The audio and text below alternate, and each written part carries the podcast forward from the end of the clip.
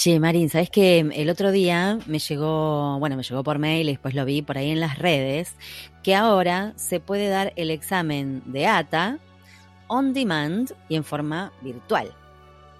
¿Sabías? Muy grosso esto. No, no sabía lo de on demand. Sabía que estaban haciendo virtual durante la pandemia, pero me parece como muy buena opción. Yo les cuento a, todos que yo lo di en persona y tuve que llevar como una valija de diccionarios hacer esa, esa locura. Te creemos. Y escribirlo, escribirlo a mano. que hacía tipo del colegio secundario que no escribíamos.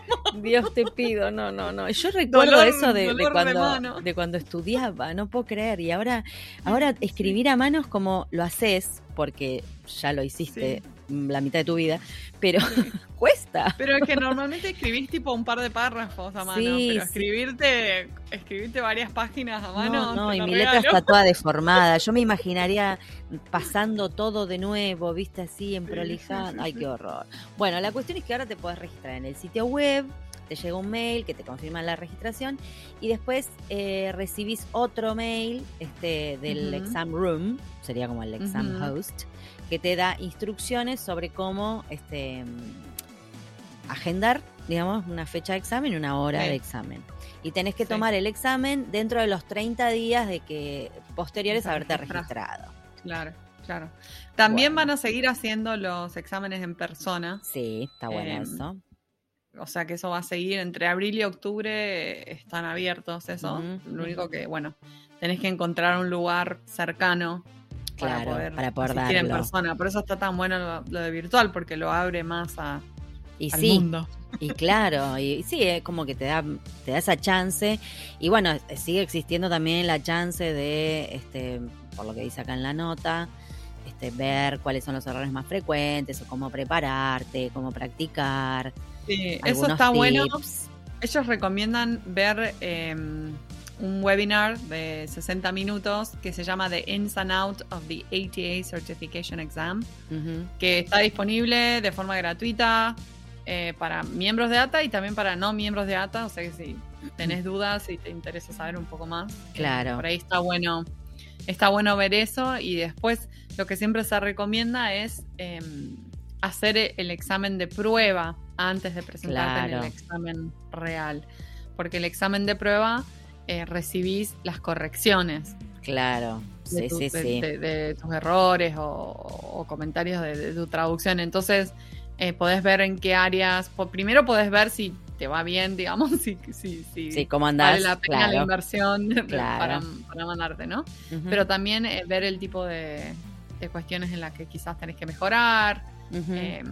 Así que sí, re, recomiendo hacer el examen de prueba antes de hacer de presentarse al, examen formal. Está buenísimo. Bueno, algo de esto nos había adelantado, ¿te acordás Mariana de la Vega que la entrevistamos en el episodio 187? Te lo digo por si lo querés ir a escuchar, si no lo escuchaste, que ella contó muchas cosas del examen, dijo que estaban ahí como en breve este, lanzando esta iniciativa y bueno, ya está chicos ya está disponible. Así que quien quiera, ya está. Te enteraste por En Pantuflas de esta novedad. Mm. Cualquier cosita decís, escuchen en pantuflas. que yo ya la posteé en las redes, pero viste que a veces hay tantas noticias en las redes que uno no las llega a ver. Así que te la reiteramos por acá. Y de paso te cuento que hoy vamos a entrevistar eh, nada más ni nada menos que a la actual presidenta de la ATA. ¿Qué tal? Así, así de grosas somos. Así, así, en pantuflas, yo me acabo de poner una vincha en la cabeza porque estaba muy despeinada. Marina, no, vale, como siempre. no, no, no somos nada grosas, pero la verdad que la, la, entre, la persona que vamos a entrevistar hoy es muy grosa, posta. Sí, es muy genia. Es muy, genia. y nada, fue un honor que, que nos haya dedicado un, un, ratito de tiempo para eh, encontrarse con nosotras y charlar y, y mm, que nos cuente más sobre todo lo que hace y todo lo que está logrando con los objetivos también que tienen con ATA y demás. Así que no se pierdan la entrevista de hoy. Exacto, no se la pierdan. Vamos con Magdalena Sánchez San Paulo. Allá vamos.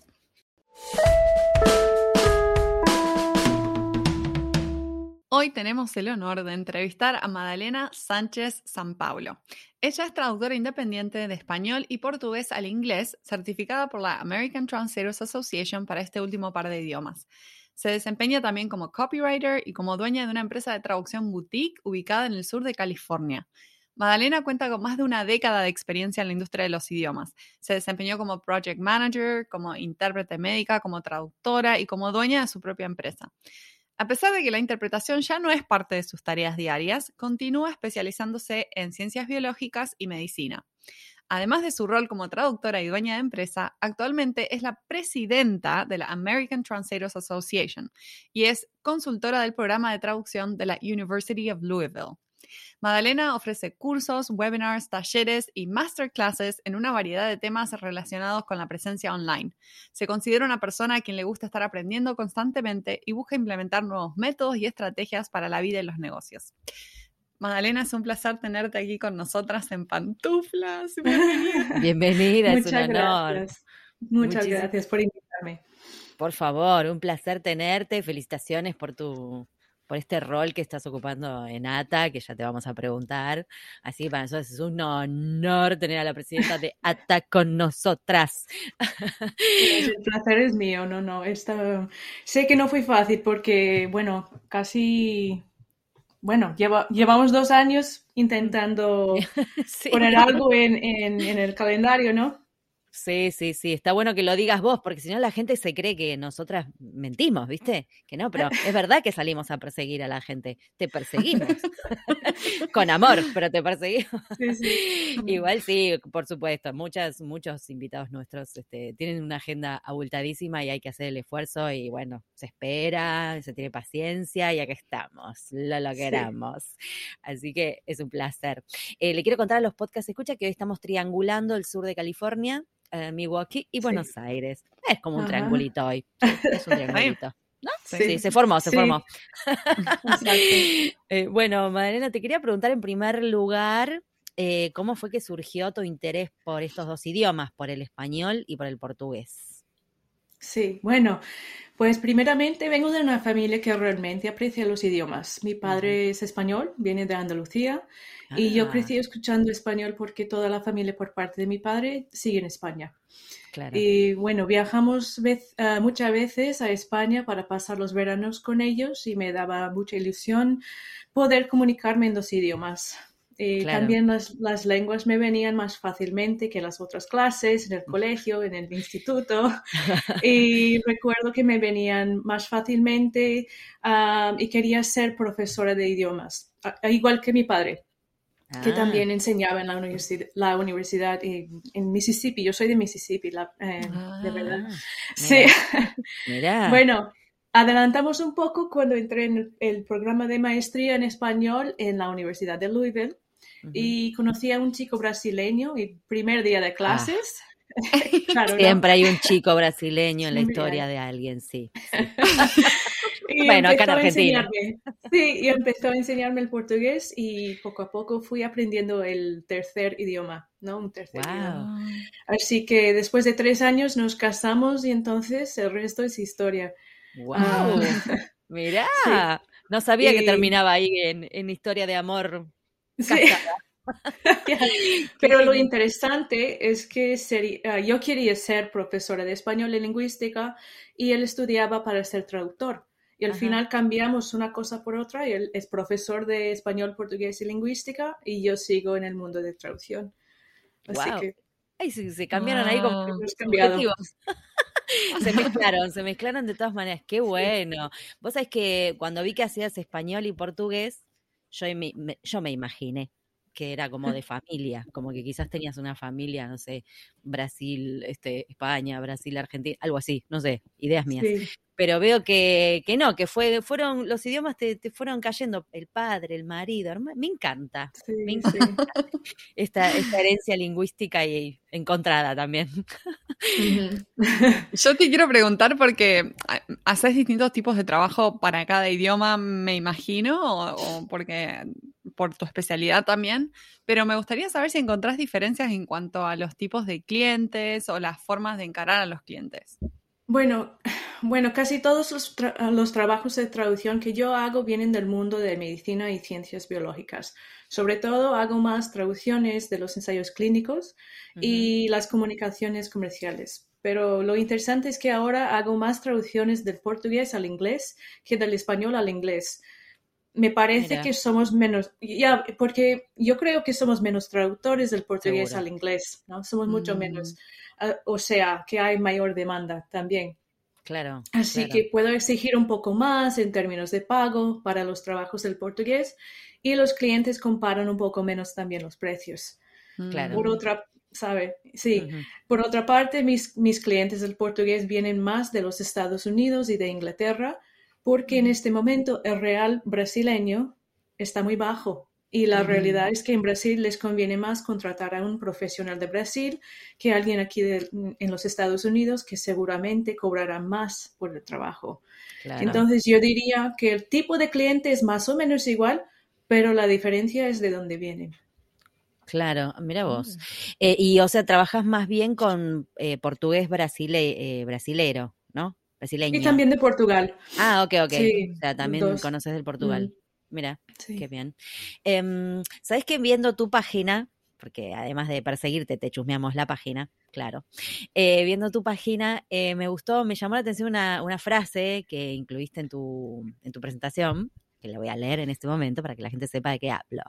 Dice, I believe that some of the best translation and interpreting agency owners are those who understand the freelancers they work with on a daily basis because they began as freelancers and or continue to freelance themselves.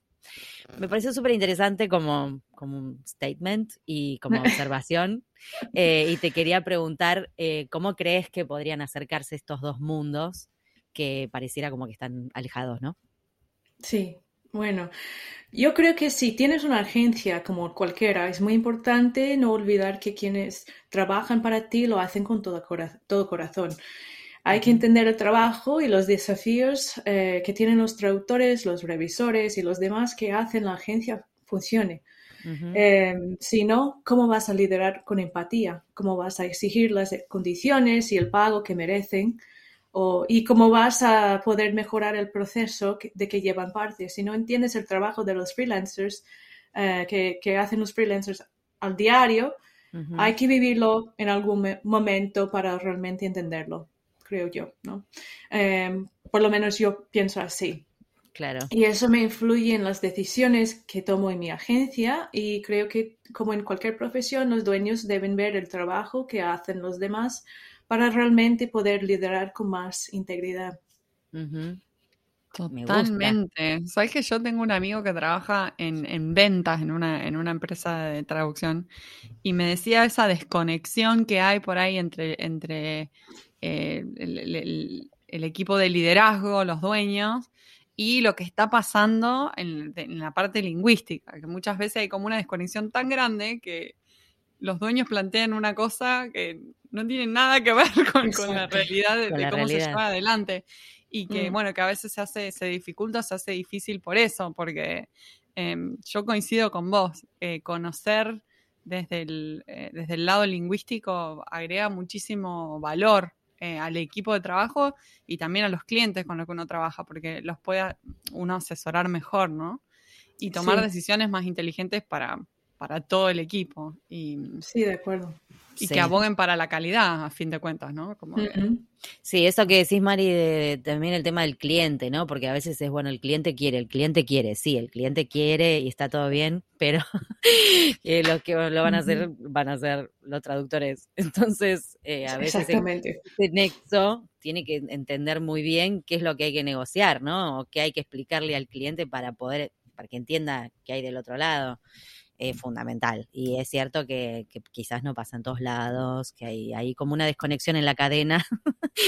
Eh, por eso muchos freelancers también miran con recelo a veces a las agencias o algunas agencias porque, tienen malas experiencias, ¿no? Con otras. Y me da mucha pena. ¿no? Sí, sí, es una pena, tal cual. Bueno, yo te quiero preguntar porque tenés mucha experiencia como docente de lenguas, de español y portugués, y ahora volcás toda esa faceta docente tuya en tus cursos, en tus webinars, en las charlas que das. Eh, y me parece re interesante porque hablas mucho sobre esto, sobre la presencia online, ¿no? Eh, ¿Qué nos puedes contar de esto? ¿Cuáles son las dudas más típicas en este tema? Eh, ¿Cuáles son tus golden tips? Bueno, todo lo que nos quieras contar. Sí, bueno, sí, yo empecé a dar clases en la universidad en 2006. Enseñaba español y luego portugués también y trabajé como lecturer, que decimos aquí en Estados Unidos, ¿no? Por varios años en la Universidad de Louisville, en Ohio State University y también aquí en California, en Cal State Fullerton. Me gustaba mucho dar clases, pero enseñar idiomas no era mi pasión. Mm. Entonces ahora puedo enseñar sobre temas que me gustan más y puedo colaborar con nuestros colegas a la vez. Así que no está mal. Em, no, tal pero, No, pero eh, mis, mis golden tips serían tres cosas que yo creo que son más importantes. Primero, que hagas un poco de marketing todos los días. Por ejemplo, si pasas unos 20 minutos por día en marketing, sería mejor que hacerlo de vez en cuando, ¿no? O no, hacer, no hacerlo.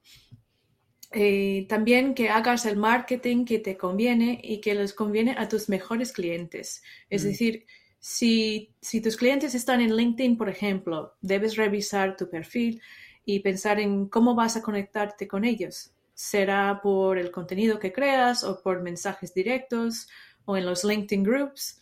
Hay que pensar en la estrategia que, que funciona y con la que también te sientes a gusto, porque si no, va a ser muy obvio, ¿no?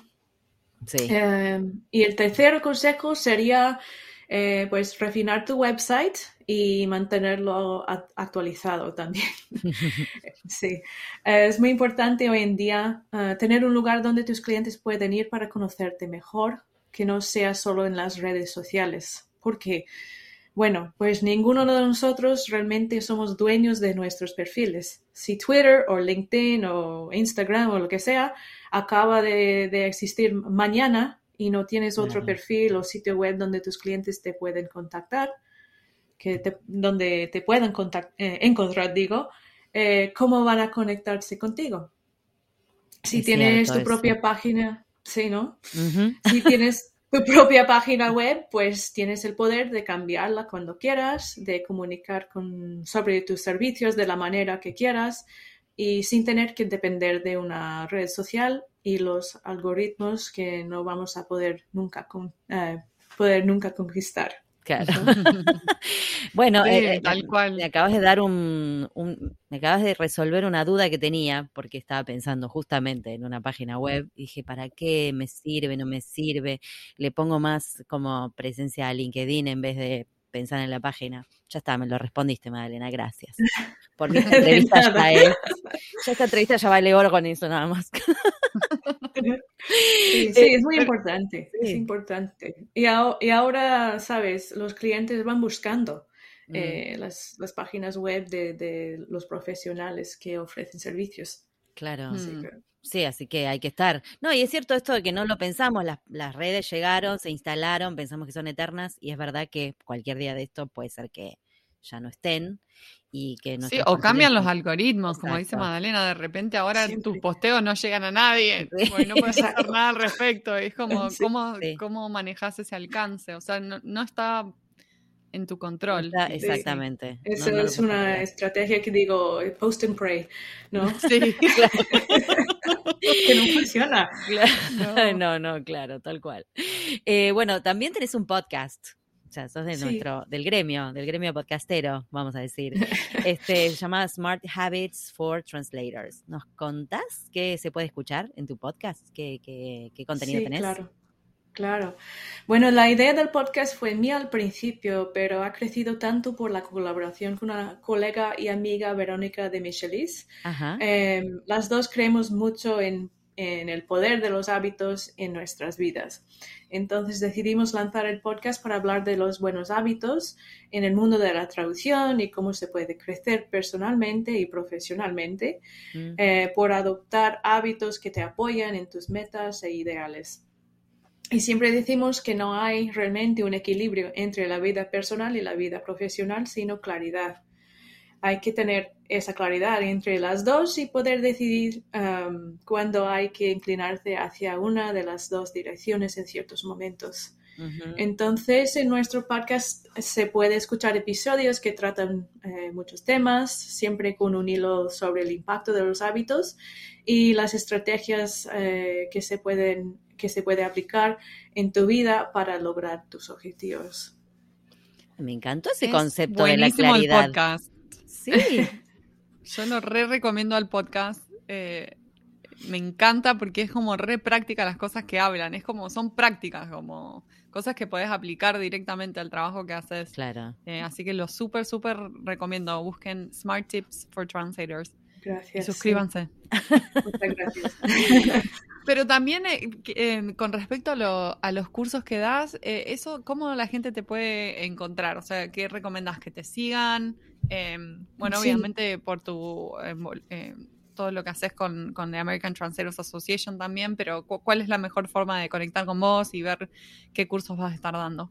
Bueno, estoy en Twitter y en LinkedIn también y tengo también una página web donde pongo artículos y, mis cursos y tal y eso es mi nombre, madalenazanpaulo.com. Perfecto, sí, que la voy a compartir cuando salga este episodio, por supuesto, para que la gente directamente haga clic y vea todo rápidamente. También recomiendo que la sigan, es muy genial Madalena y todo lo que postea está re buenísimo. Sí, muy fan, muy fan. fan. Muy fan, Marín, muy, muy fan. Eh, Madalena, y contanos un poco este nuevo rol de presidenta de la ATA, ¿no? Que, ¿Cómo viene la experiencia? ¿Qué desafíos te encontrás? Eh, ¿Y qué planes tenés para la ATA como presidenta. Mm, ahí te maté. bueno, cualquier cosa la cortamos. Si no, no, no tengo planes. Paola, cortala. Bueno, ok, ok, editamos. bueno, pues es una experiencia que te hace crecer, crecer muchísimo, ¿no? Sí. Al menos para mí ha sido eso. Y claro, presenta varios desafíos, pero también es muy gratificante. El rol me ha confirmado que hay que planear bien tu día, porque si no, puedes pasar todo el día eh, revisando tus correos. Claro. Eh, sí. Pobre. también me ha enseñado la complejidad de una asociación de, de, este tamaño. Eh, tenemos más de 8.000 miembros en este momento. ¡Wow! Wow. Sí, y entonces si pienso en los planes que tengo, pues me gustaría continuar apoyando a los comités y las divisiones que hacen tanto para nuestros miembros y para la profesión. Y también me gustaría ver crecer nuestro programa de desarrollo profesional y ofrecer aún más a los profesionales en cuanto a los cursos online, que es mm. algo que todavía que no hacemos. Mm. Em, tenemos muchos webinars, talleres y tal, pero no hemos ofrecido ningún curso online todavía. Y creo que el primero, en, sabes, en mi opinión, eh, debe ser para los nuevos traductores. Por ejemplo, cómo empezar a ser traductor y hacer un negocio independiente. Tenemos muchos recursos como el nuevo ebook de este tema, pero yo creo que ese ebook podría ser parte de un curso también. Y bueno, tengo muchísimas ideas, no hay falta de ideas. sí, claro, las horas del día nomás serían como la limitación, ¿no? Porque las ideas deben abundar, seguramente. Eh, hay una serie de webinars re buenos que se llaman eh, mm. Back to Business Practices, em, que, está bueno para cuestiones prácticas y también para... Em, sí, cuestiones de gente por ahí que, recién está empezando, que puede resultar como muy, muy útil a través de, de ATA y han sido muy buenos. Sí. Y ahora se viene en, octubre, si no digo mal, la conferencia. Que te quiero decir que vamos a estar. Sí. De paso lo anunciamos. Todos los que estén por ahí, que nos van a ver juntitas a las dos por ahí en Los Ángeles. Este, así que bueno, eso sí, debe venir con todo. Los Ángeles, además, hermoso para hacer la conferencia. Mm. Va a ser muy especial porque siempre que voy la gente me mira y me dice, ¿y dónde está Paola? Ah, verdad. como que, como que tenemos que ir juntas a todos lados. Bueno, voy a ir escondida atrás tuyo, Marilia. Entonces hacemos surprise. surprise. bueno, mi primera vez ¿eh? en la conferencia de ATA. Nunca fui. Y, ah, ¿qué, no podés, ¿Qué no podés contar y adelantar de la conferencia en, ah, Los Ángeles? Bueno, mm. eh, bueno, es en un hotel que se llama Bonaventure Hotel, ¿sabes? En, el centro de la ciudad, donde han hecho escenas de, muchos, de muchas películas. Ah, no, me vuelvo loca. Eso me encanta. sí. Y hay muchos restaurantes eh, muy cerca que son buenísimos también. Y creo que vamos a hacer el welcome reception afuera, ¿sabes? En, un, no sé. en, una terraza, un rooftop. En una terraza, pero es muy grande. sí. Wow. Parece rooftop Sí, claro, esa onda que está ahora así como muy de onda, el rooftop. Y, sabes, y tenés idea más o menos cuánta gente va, va, a asistir, porque ahora es híbrido, ¿no? O sea, está, está No, este no? ah, este híbrido. Ah, ok, ok, pensé que era híbrido también. Todo presencial. Tengo que ir, sí, sí, listo, ya está, decidido. exactamente. No me queda otra. No. ok, ok. Ay, qué bueno, qué divertido. Me encanta, me encanta, Madalena. Eh, bueno, yo te cuento que esta es nuestra cuarta temporada, que en cada entrevista termina con una pregunta especial, muy especial. Y la pregunta la hace Marina. Prepárate. La pregunta dice, el camino profesional presenta muchos momentos diferentes, pero siempre hay uno de crisis o encrucijada que nos sacude que al superarlo aprendemos algo. ¿Cuál fue ese momento para vos y qué aprendiste? Uf, em, bueno, sí, todos tenemos un momento así, ¿verdad? Eh, todos empiezan la, la, respuesta con uf, te cuento. Sí, claro. Todos, todos, todos. Entonces, para mí el momento fue hace unos seis o siete años. Yo estaba trabajando demasiado y realmente no tenía horario fijo en cuanto al trabajo. Eh, yo comenzaba a trabajar temprano en la mañana y terminaba el día muy tarde. Mm. Y llegué al punto de estar cansada de trabajar esas horas y especialmente con un cliente que realmente no me valoró como yo creía que debería haber hecho. Y yo decidí cortar lazos con ellos. Y era lo mejor para mí en ese momento, pero también tuve que ver mi empresa por otra lente, vamos a decir así, Em, sabía que en ese momento que tendría que diversificar y ampliar mis servicios y mi base de clientes para no tener que depender de un pequeño grupo de clientes para ganarme la vida. Y desde entonces he cambiado el enfoque para trabajar menos horas y con clientes mejores. Así que el mejor consejo. Best advice ever. El mejor consejo que podemos tomar de esto. Que además viene, viene como. Work smart, not hard. Sí, sí, sí. Es verdad, es verdad. Es como el sueño, sí. Y a veces uno, bueno, em, lo tiene que hacer a, la fuerza porque por la circunstancia, pero está buenísimo que lo hiciste y que pudiste, ¿no? Mejorar eso. Bueno, sí, y no es fácil, no, no, digo que es fácil, no, pero es necesario porque no se puede sostener eh, trabajando tantas horas y por clientes que no que no te tratan bien, ¿verdad? No, claro, claro. Y me encanta además que venga este consejo justo después del episodio que, que sacamos eh, sobre el descanso, ¿no? Dormir, descansar, como ah. corresponde. Estamos como muy marín, estamos muy bienestar, muy zen. Love it. se complementa, todo se complementa. Este, qué genial. Muchas gracias, Madalena. Muy, muy buena, muy buen tip, muy, muy buena experiencia. Eh, muy lindo todo lo que estás haciendo, mucho trabajo, igual, ¿no? gracias por todo lo que haces, por la profesión. Ah, no, no, es un placer. Este, y bueno, te, te, te deseamos muchísimos éxitos en este puesto en ATA, este, porque gracias seguramente vas a poder hacer cosas muy copadas y lindas para todos. Y nada, te agradecemos que hayas venido en pantuflas. Es un placer. gracias. Sí, gracias por invitarme. Sí, fue un placer. Muchas gracias. Un beso grande.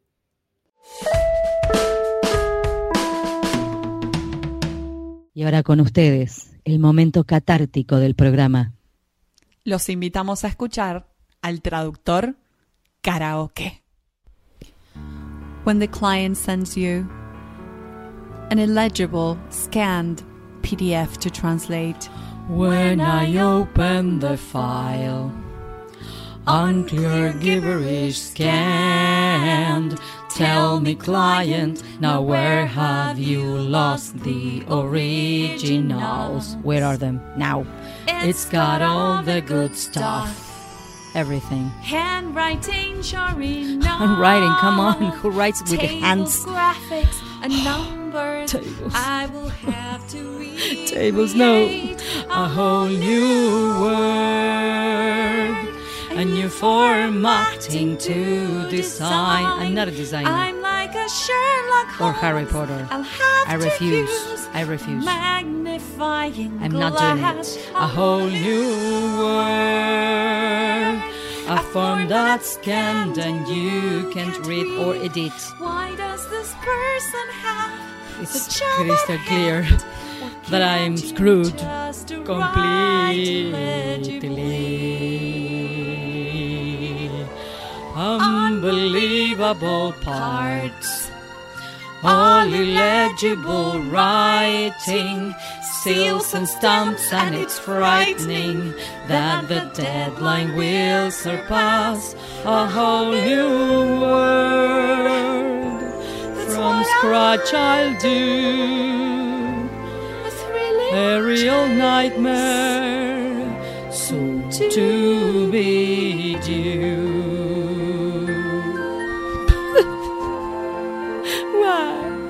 Why me? Why? Why me? I'm a good girl. Why?